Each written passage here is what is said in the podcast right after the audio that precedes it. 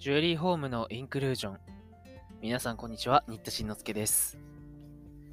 えー、ジュエリー協議会のリボーンという冊子、えー、定期刊行物が新しく出まして、2022年のナンバー44なんですけれども、そちらに、えー、僭越ながら記事を書かせていただいております。えー、リー・ジュエリー法律相談、丸3気をつけて置き込み先という記事を書かせてもらいました。昨年度、リージェリ協議会の会員から複数相談が寄せられた、被害報告が寄せられた、えー、チェーンの置き込みという話です。まあ、七点買取店の皆さんにとってはもう本当に古典的な方法なのですが、おそらく宝飾小売店で、えー、リフォームとかそういうのに力を入れてますという店つまり小売店なんだけど古物商も取ってますっていう店の方が経験が浅いだろうとか、X 線検査までちゃんとやってこないだろうとか、そういうことからですね、えー、やってるんじゃないかなと思われる。つまり、経験が浅い宝飾小売店を、ね、狙い撃ちにしてるんじゃないかなと思う被害報告があったので、注意喚起のために改めて書かせていただきました。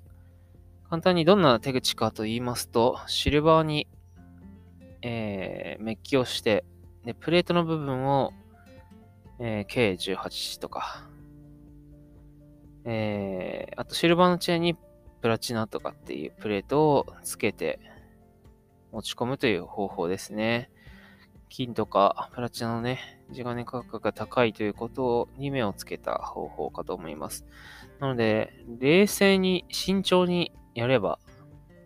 おそらく比重系でもわかる可能性が高い方法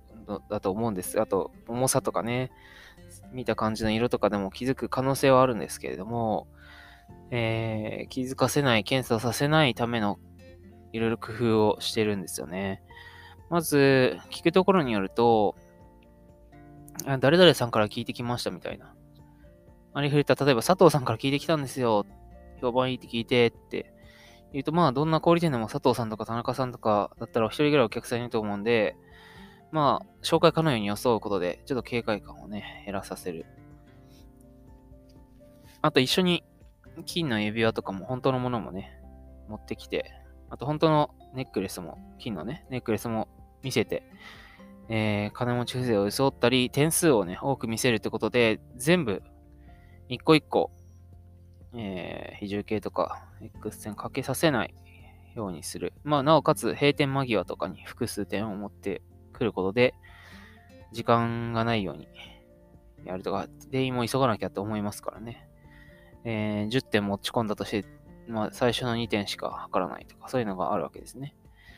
でそういう本物も見せつつ、最後に、やっぱりチェーンの方だけ買い取りお願いします。って言うんだそうです。だから指輪の方が立派だから、きっとチェーンも本当なんだろうと見えちゃうんですよね。もちろん身分証は顔写真のない健康保険証だったりね、えー、本人のものではないな、架空の他人のものです。あとは、電話番号が050の番号だったりして架空、後でかけても繋がらないということ。で、地域性については、もう東北から九州まで被害報告がありますので、もうどこだとか田舎だから大丈夫とかそんなのはないと。もしかしたら全国暗記してる可能性すらあるなというふうに思っております。で、対応策なんですけれども、ま、まずはね、しばらくの間、えー、リフォーム注意してま、あの、注力してますっていう、言ってる店にね、わざわざ近所にも買い取り専門店もあるのに、えー、買い取りだけで来るとか、まあ、最初はリフォーム相談しつつ、最後は買い取りだけでお願いしますとかってなるっていうのが、どのぐらいパターンとしてあるのかっていうのはまず慎重にね。でしばらくはちょっと疑ってかかるくらいがいいかもしれません。時間がなくても、必ず非重機ができれば X 線やるようにすると。で、お時間ないのならば、ちょっと、申し訳ないんだけれども、買い取り専門店の方が時間ない場合いいかもしれないですとか、うちは預かりになるんでとか、そういう風にするときっと持って帰るって言うと思うんで、そっちの方がまあリスクは減らせるかなと思ったりします。で、顔写真ないね、身分証はやはり要注意だと思います。で、まあ、そういうちょっと、うんって思った場合、退店後の防犯カメラの映像もね、消えないようにだけ保存しとくとか、そういう風にしといた方がいいですよね。で、実際被害が気づいたっていう場合にも、えー、犯人が触ったであろうペンとか、買取伝票とか、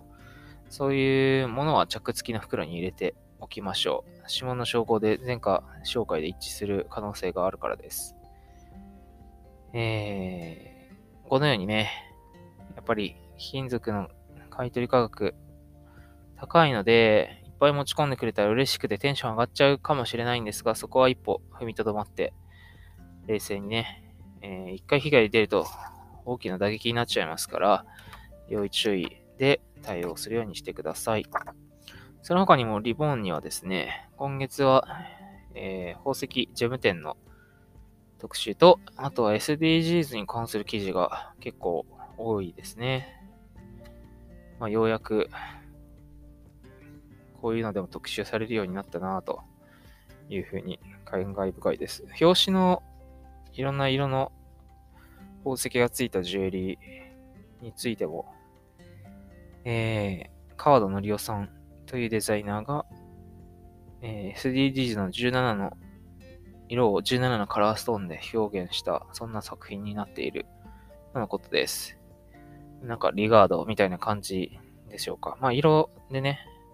表してるっていうので、まあ SDGs バッジよりも、ね、なんか本当のジェムを使ってるので綺麗ですよね。えー、今日お話ししましたのは、